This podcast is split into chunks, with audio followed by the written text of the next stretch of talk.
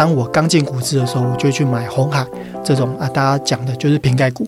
那你说红海不是现在的红海哦，是十年前的十年前的红海，那不一样。对，对那时候还在讲瓶盖股的时候对对对啊，现在已经是变成电动车的红海了。对对对啊，那时候当然，其实我不知道说，哎，就只是看电视，看到说新闻，或者是这个分析师跟我分享说，哎，这个红海它到时候会接到苹果的订单哦，它营收会往上冲上去。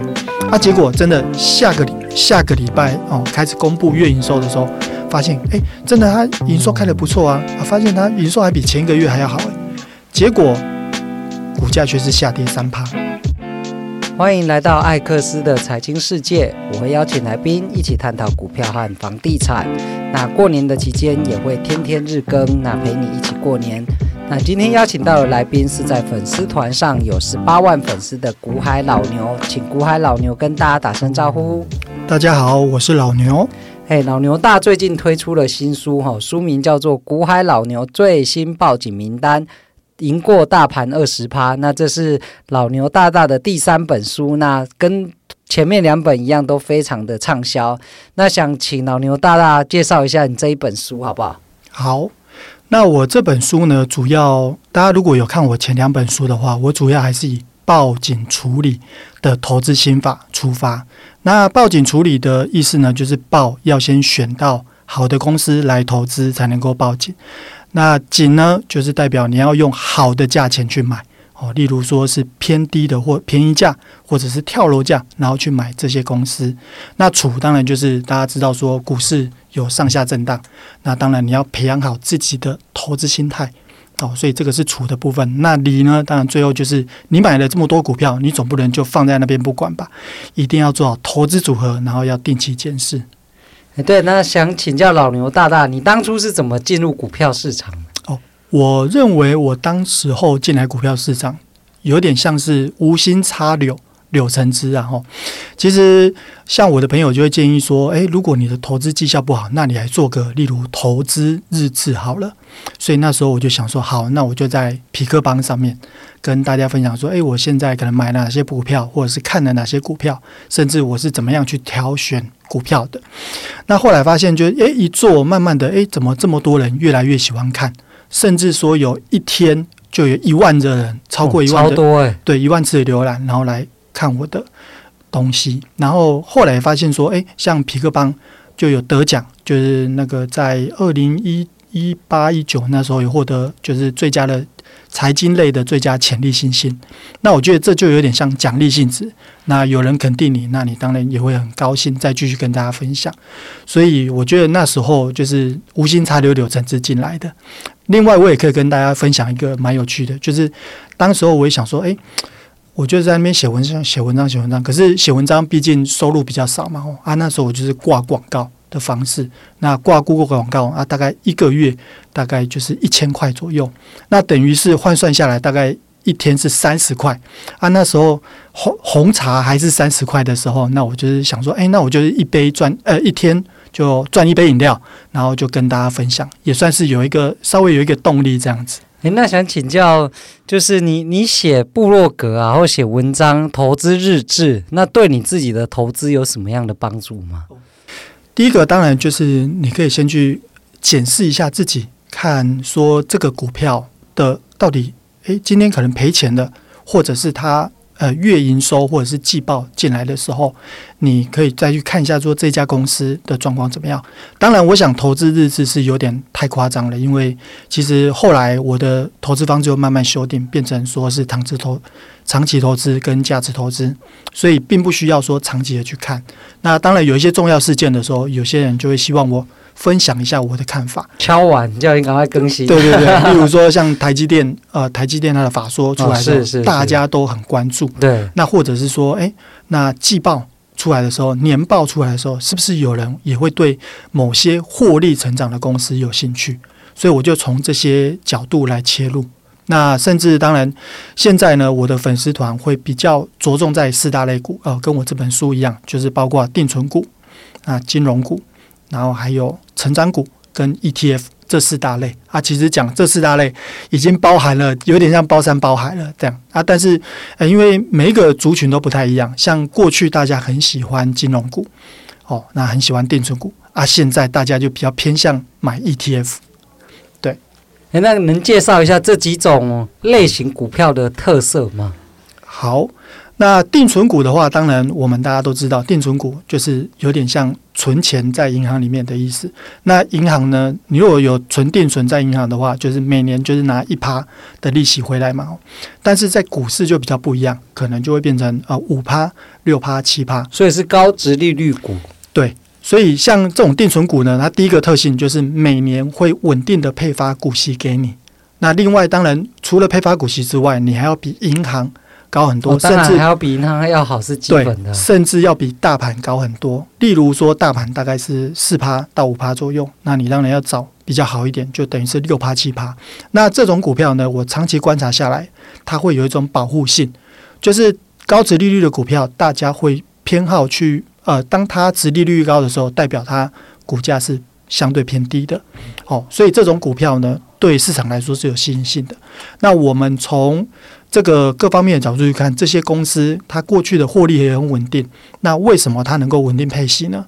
代表说这家公司的现金很优渥。那另外，这个产业可能相对比较成熟，它不需要花太多的钱去做研发、去做投资，已经在这个市场上很厉害了。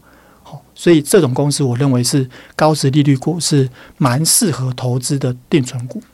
好，那第二类是金融股，好了。那金融股在我的书里面，我会戏称它叫做“金身不倒股”，就是用钱滚钱的意思。哦，金融股那个获利每年都创新高啊！对啊，所以大家可以知道说，其实它是用钱滚钱啊。当然，大家说这几年其实有看到金融股的风险嘛，就是它跟经济的政策是挂钩在一起。还有产险之呃那个疫情那个险让他们赔太多钱了。对对对，所以大家大家所以因为。去年的金融股表现不好，所以大家就慢慢对金融股越来越没有信心了。可是它本质除了那个疫情以外，它还是很强啊。对，所以我们可以看到说，目前如果以个股为主的话，你可以去看每个月定期定额的金融股都还是排在前面啊。包括我们知道关股最强的兆丰金是定期定额的第一名金融股，然后再来就是玉山金。还有合库金啊，这些都是就金融股里面大家都知道，就是用钱滚钱，它是比比较属于银行型的类股，那它比较不会担心赔钱。的状况。而、啊、我们从过去来看，这种公司也其实不太会赔钱。那那星光金可以买吗？星光金呢、啊？其实我在粉丝团一直在有点像在臭它了，就说这种就是就是臭酸的西瓜哦啊，大家尽尽量建议大家不要买，避开了哈。哎，但是呢，我必须得说，呃，当金融股它，你你先问你一件事，金融股到底会不会倒？不会啊，对啊，所以星光这么大的一个集团。会倒的几率比较低，对啊。那当它低于票面价的时候，也就是股价低于十块钱所以你是用净值去看这一件事。对啊，但是你不知道它什么时候会上来。就是你看到一家坏的公司，它低于，例如说我们在讲说股票，它其实也有一个价值，就是够低够便宜的时候我们可以买。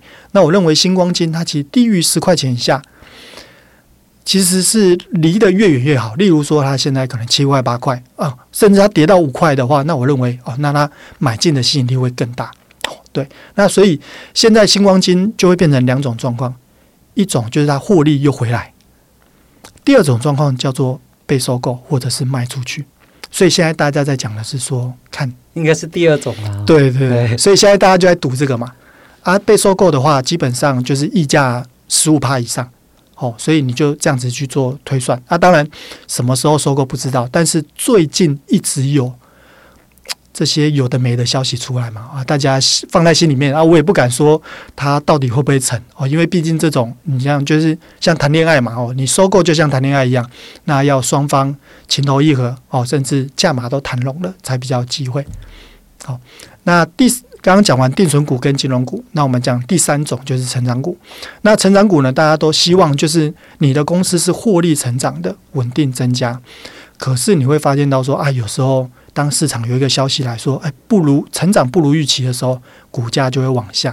但是你要看到说，如果这家公司长期它是往上的话，成长股哦，因为大家也知道说，其实大家应该都是把台积电放为是成长股的嘛。可是你看。去年前年哦，去呃前年跌到这个五百块以下了，六百多跌到三百多，对，大家心里面都还是会抖一下的哦。那可是你看今年现在哦，五百块以下说是天上掉下来礼物嘛哦，那时候还要被酸说天上只会掉下来石头，不会有礼物。所以经过两年多之后，它现在又回到这个六百块以上哦，所以。这有时候成长股它就是波动会这么剧烈，有啊，像特斯拉也是一个波动巨大的一个股票嘛。对啊，所以这件事情哦，就大家要等于是当成一个案例来知道说，当这家公司它获利出现衰退，可是它其实在市场还是赚满，哎，占的市值或者是它的一个营收获利都还是在成长这个阶段的时候，其实你要自己可以特别注意一下。所以，像现在，其实，在第二季的那个法说出来的时候，或第三季的时候啊，大家其实都已经知道说，台积电已经是景气的底部了。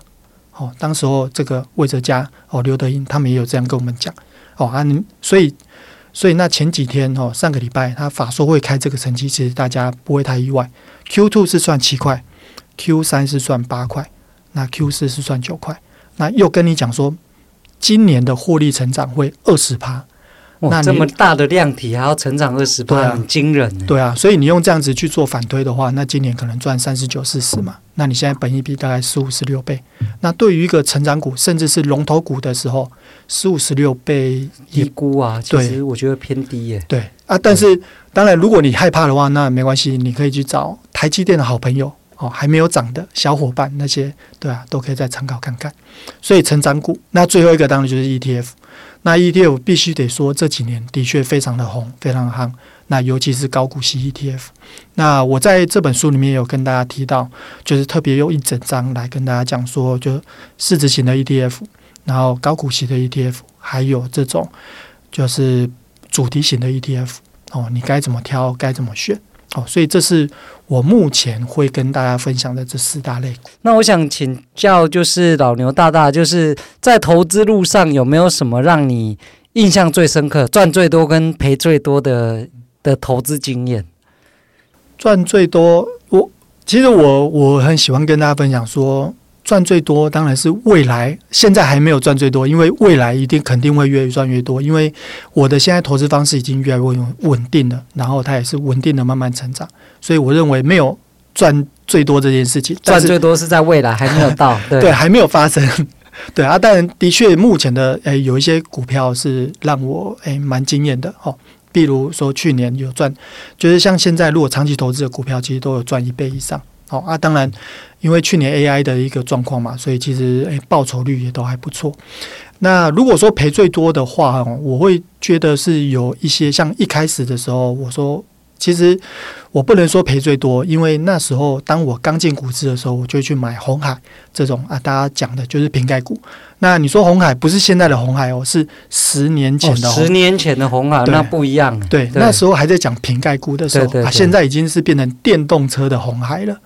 对对对啊，那时候当然其实我不知道说，哎，就只是看电视看到说新闻，或者是这个分析师跟我分享说，哎。这个红海，他到时候会接到苹果的订单哦，他营收会往上冲上去啊。结果真的下个下个礼拜哦，开始公布月营收的时候，发现哎，真的他营收开得不错啊啊，发现他营收还比前一个月还要好哎。结果股价却是下跌三趴，然后新闻就说哦，因为不如预期。原本是要成长，诶、欸，成长二十趴，结果它只有成长十趴啊，叫做不如预期。然后我就立刻呃，隔天就赶快把它卖掉，结果就赔了三趴。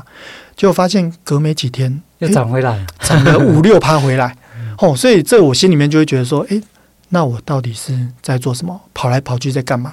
所以后来我就变成，呃，在呃，我就会变得比较长期投资。所以一般来说，很多人都会就是蛮蛮多。投资啊，都会说，哎，他当时候赔了一两百万哦，然后后来就成又在投资里面，就是做了很多功课，又再爬回去。那我自己是比较保守的人，所以我比较没有这种就是大大起大落、大起大落的状况。那我就是认为说，我现在的状况就是稳稳的上去。那当时候因为十年前也还是小资主，那时候只赔几千块买一张，然后赔个几千块，就赶快就跑掉了。哦，所以现在来说，一天可能几万块都觉得、嗯、没什么感觉，正常波动，对，正常波动啊。你如果看说二零二二年那个跌的那个状况，对，哦，或者是二零二零年那个跌的状况，真的是。那个有二零二零那个疫情来的时候，那个连续跌停真的是会吓死人。对，那个才叫吓死人。现在这个涨跌哦，就是像虽然说前几天啊、哦，上个礼拜我在跟大家分享说，诶，股市跌破季线要小心。不过那时候我也完全没什么动作，因为我只是觉得说，诶，这个时候跌破季线，可能心里面也要想一下，诶，哪一些股票，例如成长股哦，它跌破季线了，那我可能要安排要把它卖出去。但是现在。我会觉得说，现在涨跌其实对我来讲已经没有太重要哦。那如果说是像前年那种啊，跌了二三十趴哦，那我觉得说，哎，那这个时候该来好好看一下有什么便宜股可以捡了。那现在只是波动，可能一趴两趴，甚至三趴四趴这种，我认为倒是还好。对，那我也很好奇，就是你从一个小资新手到就是变投资专家，那这过程当中你做了哪些努力？我觉得第一个应该要对股票很有爱，就是其实我觉得一般的人跟一般的投资人跟这个专业投资人受受的训练比较不一样。那像我刚刚有提到，就是说，哎，其实我刚一开始是从皮克邦开始写文章，然后写一写啊，对这个股票有兴趣，然后开始往下钻，甚至是说有投资人他们有问题，然后问我，那我也觉得我应该把这个问题找出来。像当时候最喜欢问的，就例如就增资减资哦，这些消息，其实当时候诶，一般的投资人他比较不清楚哦，那我就会去把这个增资减资的状况，诶，为什么要做这件事情，把它了解。那甚至这家公司过去的一个增资减资的状况哦，甚至现在还是有人会问，诶，除权息到底什么时候要买股票？哦，那这些问题后来我都把它诶，算把它弄得比较清楚，然后把它的原因啊，或是机制，还有历史发生过的，都把它做做了一个很详细的研究。对对，所以那时候我觉得，诶，这个研究的过程是蛮有趣的，因为其实我之前就还蛮喜欢做研究啊，但是啊，如果说你是要啊念一个学位的那种，我就觉得这个压力太大。但是你有兴趣的东西，像我。如果认为有一个东西很有兴趣的话，我觉得不眠不休，你都觉得想要把它挖出来。那我跟你一样，我也都是很爱研究各种东西的人。对啊，我觉得这件事情蛮有趣的，就是，哎，当你找到这个答案的时候，或者是甚至为什么的时候，这个过程是很有趣的。虽然说可能哎需要花一两个小时，甚至一天一个礼拜哦，这个这个时间，但我觉得当你找到。这个东西的时候是蛮有趣的。那大家必须得知道，当你的年纪越来越大，其实很多事情你已经觉得啊，哦，就这样子而已啊，哦啊。但是我觉得在研究股票这个过程，的确有让我找到蛮多的乐趣。这样也蛮有成就感，会越做越开心，又可以赚钱。对对对对对。对，因为像我自己也是早期我也是研究股票，那后来这这几年在研究房地产，那我我一样是。蛮享受这个过程的，就是越来越了解哦，这个市场机制怎么运作，然后媒体哪些写的是真的，哪些是乱写，哪些只是为了博眼球、冲流量。那更重要的还是要去看市场的反应嘛，就是呃，可能大家的解读是这样，但是你要预判投资人的，哎，预判散户的解读嘛。这样我觉得会会是一个蛮有趣的成就感。那你这样投资多久之后，你觉得自己才算是一个专业投资人，或是能够比较稳定获利？OK，我认为对我来说大概是三五年左右哦，因为那时候从一开始不懂，然后慢慢研究，然后甚至去把一些规则，甚至这个会赚钱的股票。的样貌把它找出来，这个大概花了三五年的过程，所以我们，所以我才写了这三本书，然后希望跟大家分享我自己的一个投资的过程。那在这本新书当中，我也帮大家就是刚提到，就是除了新增 ETF 之外，那我也帮大家就是第第二个部分就是帮大家就是做一些简单的诶估价的公式的介绍哦，所以你只要用简单的加减乘除，你就可以把一些合理价。便宜价、昂贵价，你可以举一个例子吗？好，例如说好了，如果说呃，像哎，好，我们看台积电哦，台积电这家公司，那它现在是今年开始是每一季会发给你三点五元啊、哦。对对，那我们可以看到说，如果这些公司它是稳定的发放股利的话，那它必须先要把这手上要有这个现金。好，那我们就透过这些公司它稳定的发放股哎股利，那我们用近五年的股利平均起来，然后用一个乘以十六倍、二十倍跟三十二倍。来做一个估价的教学，那基本上这是一个很很很简单的数学，只要你能够找得到过去五年的平均股利，然后可就可以用简单的方式算出来。那当然啊、我们刚刚有提到说，这个台积电它是属于成长股，那成长股的话，那我可能会建议你用本益比哦，本一比河流图，例如说像它是属于龙头股，可能是二十倍到二十四倍。那但是如果是一般的股票哦，都有在赚钱公司，可能是八到十二倍。那如果是获利稳健成长，可能就是十二倍到十六倍。你用这样子简单的方式来做推算，让你心里面有一个底，就是到底现在是合理、便宜或者是昂贵哦。所以这是一个相对简单的方式。那当然哦，在我书里面，如果你不知道哪些公司是好公司的话，我里面也有提供了五十档叫做老牛的私藏股。给大家做参考。那当然，台积电有在里面。那稳健的当然也有，包括啊，就是中华电、哦，远传啊这些比较稳健的公司哦啊，甚至里面还有这种获利连续这个五年、六年都在成长的公司。哦，那很厉害。对，而且它股价还在铜板价。